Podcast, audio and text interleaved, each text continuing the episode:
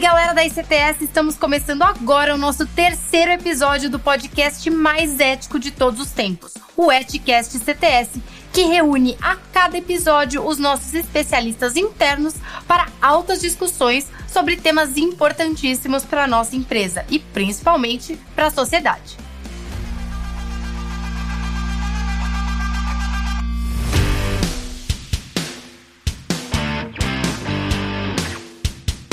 Esse podcast faz parte do Mês da Ética, que já virou tradição aqui na ICTS e está na sua oitava edição. Adri, fala um pouquinho sobre como que rola o Mês da Ética por aqui. E aí, Fê? E aí, pessoal? Então, o Mês da Ética é um programa que a gente implementou em 2015 aqui na ICTS, com o objetivo justamente de conscientizar o nosso time sobre a importância de uma gestão ética nos nossos negócios. No ano passado, para quem já estava com a gente, tivemos uma série de lives rodas de diálogo, que já é uma ação permanente, que vai acontecer de novo, está acontecendo durante esse mês de outubro. Boa. Já tivemos palestras, eventos presenciais, enfim. E esse é o nosso primeiro podcast, também acompanhando as ações e ajudando a gente nesse fomento do comportamento ético. É isso aí. Esse ano a gente apostou no podcast como formato para trazer conteúdo para o nosso time, mas o mês da ética não fica só no Eticast. É isso aí. A gente já tem visitas agendadas em todas as unidades e vocês já devem ter recebido a essa altura o convite para se inscrever nas que ainda não aconteceram durante esse mês. E claro, a gente se reunir, bater um papo, conversar um pouquinho sobre aquilo que importa para cada um de vocês e como que a gente consegue construir um ambiente ético e respeitoso para cada um de nós. Agora, eu ouvi dizer que tem boca livre nesses encontros. Procede? Procede sim, Fê não é à toa que a gente chamou de café com ética. Então... então, fica a dica aí, pessoal. Se a rodada da sua unidade já foi, você perdeu o café. Mas se ainda não foi, ainda dá tempo de participar. E se não for para você ir pela ética, você vai para comer um lanchinho, que eu acho super válido.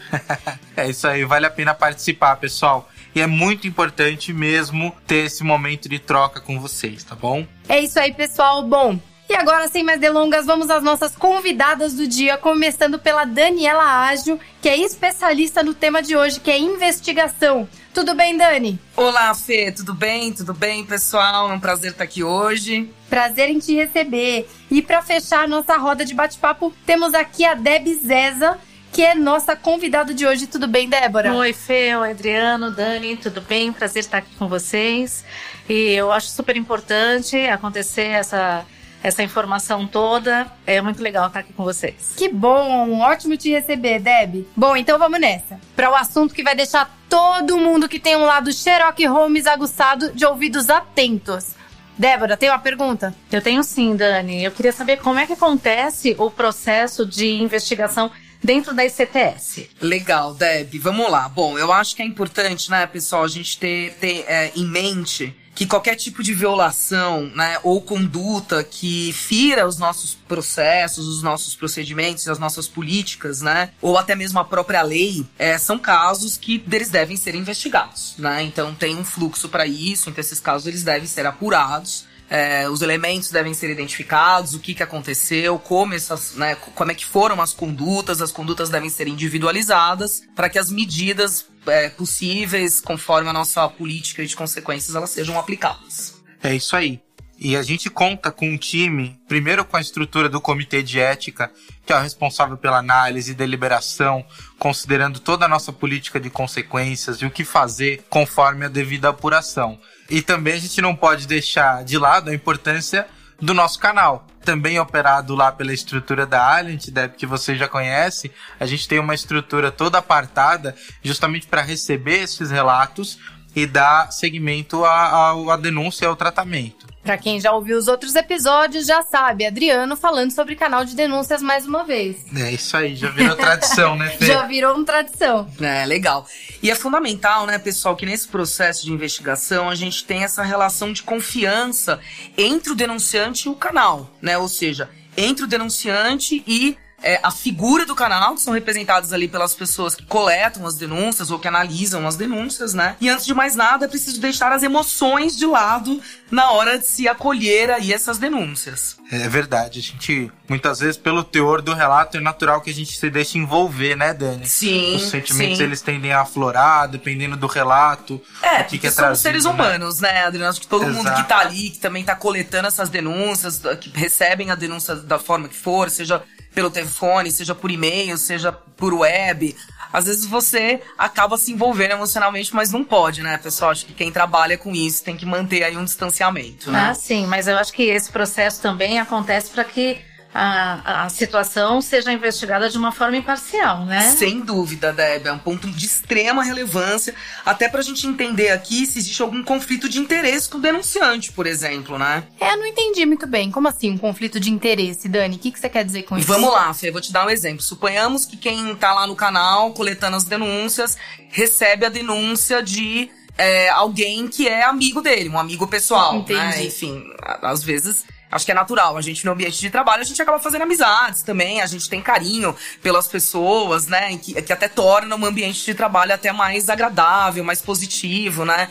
Então, suponhamos que quem tá coletando ali a denúncia colete a denúncia de alguém que tem um carinho ou que tem um grau de amizade. Então, essa, o amigo lá é, é- é o denunciado, né? Da pessoa que tá Meio- coletando a entendi. denúncia. Então, é algo que pode ser um pouco mais sensível, né? Entendi. E aí, nesse caso, pode ter algum conflito de interesse, né? Porque aí, sei lá, a pessoa pode cara amenizar um ocultar, pouco a denúncia. Exatamente. Passar um exatamente. pano. Passar um pano. Famoso Entendi. passada de pano. É isso aí. E não pode passar pano. Não. Legal. E você sabe que até nessa linha, pensando também nessa questão do conflito de interesse, nada mais conflituoso do que você tratar uma denúncia sobre você mesmo, né? pois É. Exato. Então a gente Exato. tem uma formação do comitê que ela é fixa e escolhida, mas o que nada impede de que se houver algum relato que envolva um membro do comitê, ele é imediatamente afastado daquela apuração. Claro. Então isso é um procedimento que a gente já adota dentro da ICTS e que é, é uma boa prática óbvia, Sim. né? E que é super importante também para garantir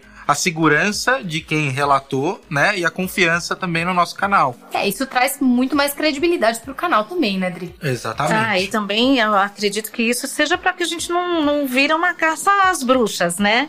Porque a pessoa que é denunciada é amigo do fulano e aí você não consegue tratar aquela situação ou expor aquele, aquela situação, aquele processo que você está passando para não ser envolvido. Então, o que vocês estão me dizendo é que existe um fluxo diferenciado se a pessoa denunciada fizer parte do, da equipe que faz a análise, é isso? Totalmente. Até mesmo se não fizer parte da análise, mas se for um profissional pertencente à alta direção da organização, é natural também, isso está previsto, que ele seja suspenso das atividades até a conclusão da apuração. Então, assim, existem fluxos dependendo do relato e do teor do relato que a gente recebe. É. Já tiveram casos, por exemplo, pessoal, só a, a título de curiosidade, né? Que a gente, é, no- nos processos de investigação que a gente faz dentro dos nossos clientes, eu já me deparei lá com pessoas que eu conhecia, que estavam sendo investigadas, né? Ou até mesmo fui entrar já numa sala para fazer uma entrevista e eu conhecia a pessoa que eu ia entrevistar. Então, nessas situações, eu não pude fazer a entrevista, eu tive que ser afastado do processo de investigação. Pra poder- poder ser fazer o processo claro. com uma isenção total, né? É legal isso aí. Agora, beleza, vamos lá. Passada essa fase de apuração, de denúncia e tudo mais, a gente entra numa fase de definir aquilo que deve acontecer posteriormente com essa criatura que foi denunciada, denunciante, enfim. Qual é o critério, né? Como é que, como é que o, o comitê define o que vai acontecer com aquela pessoa uma vez comprovado que houve um desvio intencional ou não? Como é que, como é que rola isso, gente? Porque eu acho que é uma curiosidade de todos, né? Legal. É, acho que o principal que a gente tem como baliza hoje é a nossa política de consequências. Até para que tenha clareza. E justamente aquilo que a gente falou anteriormente sobre imparcialidade, sobre não favorecer fulano ou cicrano, vai muito nessa linha de, poxa, existem ações definidas para relatos e apurações que aconteceram. Então, do ponto de vista prático, se isso envolve um cliente, a atenção que a gente vai dar é uma. Se isso é um ambiente interno, a atenção é outra. Isso valia também conforme a consequência Entendi. desse profissional que, enfim, ou desse grupo de profissionais que violaram as normas, eles vão, vão estar sujeitos, tá? Ou seja, né, do, do dano que foi causado, Perfeito. né, Adriano? Perfeito. Da gravidade do dano, qual, qual, qual a consequência que isso trouxe pra, pra companhia, pra organização como um todo. Perfeito. E, e vai desde uma simples conversa Sim. né, para correção de rotas, até eventos mais extremos, ou mesmo a, a, a obrigação de comunicar autoridades externas. Bom, resumindo, a gente tem que ver aí o tamanho do problema que a gente tem, não é isso? Hum, exatamente, Deb. Eu acho, né, que se o desvio ele tiver um impacto individual, né, então, por exemplo, é algo que não, não, não é uma reincidência, a primeira vez, né, que é cometida, a consequência disso tende a ser um pouco mais atenuado. E, obviamente, levando em consideração a gravidade do ato, né, principalmente a gravidade do ato. Já se for algo, né, que tem aí um impacto no mercado, ou mexe com a imagem da, da ICTS, é, a gente precisa ter medidas um pouco mais severas, né, Adriano? É, essa que é a ideia. É isso aí.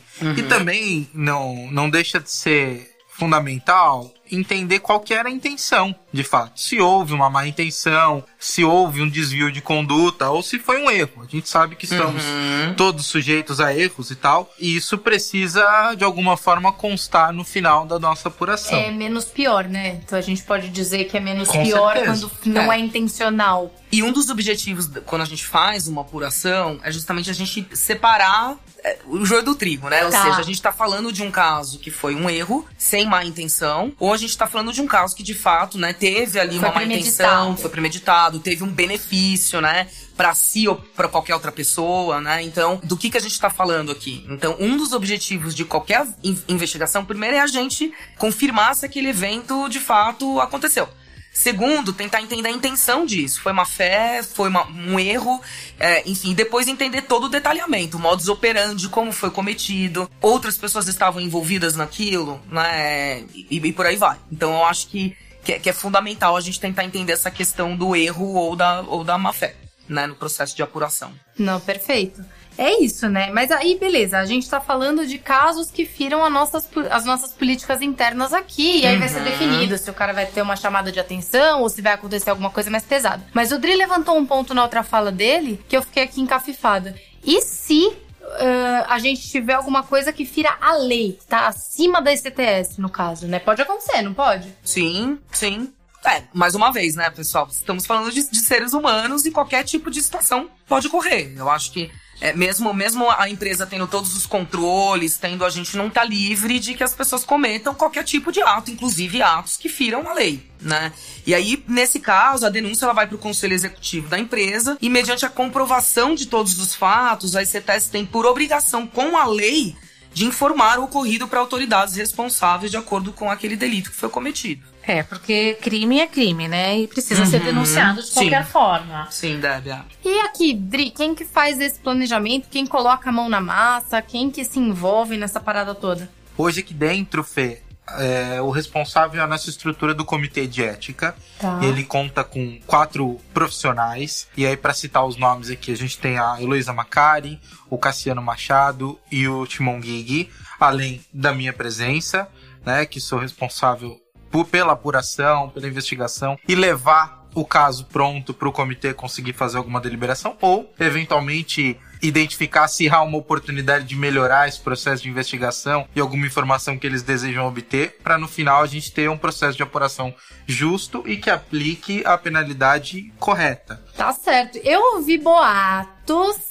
de que ia abrir uma nova cadeira aí nesse rolê. É verdade? É isso aí. Procede essa informação? Procede sim, Fê. Você tá muito bem informada. Até precisamos descobrir quem que anda te informando. É, mas a gente vai trazer sim mais um membro para a composição do Comitê de Ética a partir desse ano. A gente vai anunciar o próximo componente no mês de outubro também, durante o mês da ética. Olha só. Justamente para trazer um pouquinho mais de equidade desse grupo, mais uma voz que possa discordar é, ou que possa nos ajudar a contribuir e no final chegar naquele resultado que a gente já comentou anteriormente, né? Uma apuração justa e uma penalidade, se for o caso, que seja correta para quem estiver envolvido. Maravilha, então vou fazer propaganda aqui da minha própria área. O nome desta pessoa vai sair no final do mês da ética nos comunicados. Fiquem de olho nos comunicados, pessoal. Tô curiosa, gente. Também estou. né? É isso aí, pessoal. Acho que deu para entender um pouquinho só de como funciona o processo de investigação. É claro que tem muito mais detalhes por trás disso, mas a ideia aqui é trazer um contexto geral da coisa, né? Uhum. É isso aí, Fê. E aí eu convido todo mundo para conhecer um pouquinho das nossas políticas, um pouquinho do funcionamento do nosso comitê. Então, é fundamental, claro, que vocês conheçam o nosso código de conduta ética, mas também entendam lá sobre o regimento do comitê, quais são os fluxos para cada tipo de apuração que a gente já tem estabelecido e também a nossa política de consequências. No final das contas, ela que nos ajuda a delimitar o que fazer em cada uma das situações. Perfeito. Bom, gente, e pra gente fechar com chave de ouro o nosso terceiro e penúltimo episódio do Etcast, queria deixar esse espaço aqui pra Dani, trazer uma consideração final sobre o tema. Pode ser, Dani? Claro, Fê. Bom, então queria agradecer novamente né, o convite, pessoal. Acho que é uma honra estar aqui para falar de um tema tão relevante. Uma honra é ter você aqui com a gente. Imagina, Dani. que é isso, Fê. Eu, bom, eu tenho bastante tempo de casa já, né, Fê? Tenho muitos anos aí de CTS. Eu nunca vi um formato desse, eu gosto muito desse formato, porque acho que são coisas rápidas que as pessoas conseguem ouvir de qualquer lugar. Então acho que tem, assim, uma. é, a gente consegue atingir bastante as pessoas, né? Que pra Legal. tratar de temas tão relevantes. E eu sou uma super apaixonada pelo assunto de investigação. Como você disse, eu sou Sherlock Holmes, tá? é, pros mais antigos, eu sou Kate Mahoney. tem- Os meus amigos me E chamam essa de Kate Mahoney. eu não conheço, É, gente. Pois é, por isso que eu fiz os mais antigos. E, então eu gosto muito do assunto, então pra mim é sempre um prazer falar sobre o tema de investigação. Espero ter contribuído aí. E, enfim, contem comigo Contribuiu sempre que e precisar. muito. Bacana. Bonito, hein? Falou bonito, hein? Obrigada, Dani. Gente, no nosso próximo episódio a gente vai receber o Rodrigo Castro, que vai explicar tudo sobre fraudes aqui pra gente. É isso aí. Sem falar do nosso convidado Douglas Silva, que ele vai completar a nossa roda de discussão. É isso, Dri. Então vamos nessa, até semana que vem. Muito obrigado, pessoal, pela audiência e contamos com você no próximo episódio. Tchau, Tchau, tchau, gente. Obrigado, Muito gente. obrigada. Tchau, tchau.